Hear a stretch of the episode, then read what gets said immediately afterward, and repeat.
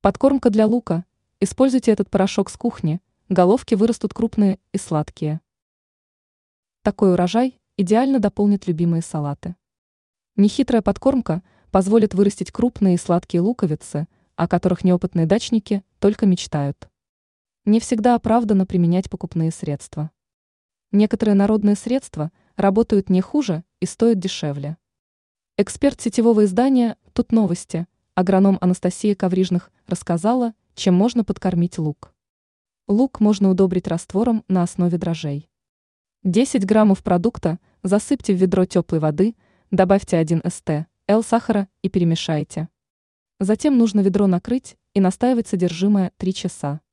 Далее раствор следует развести 5 частями воды, и можно полить лук под корень.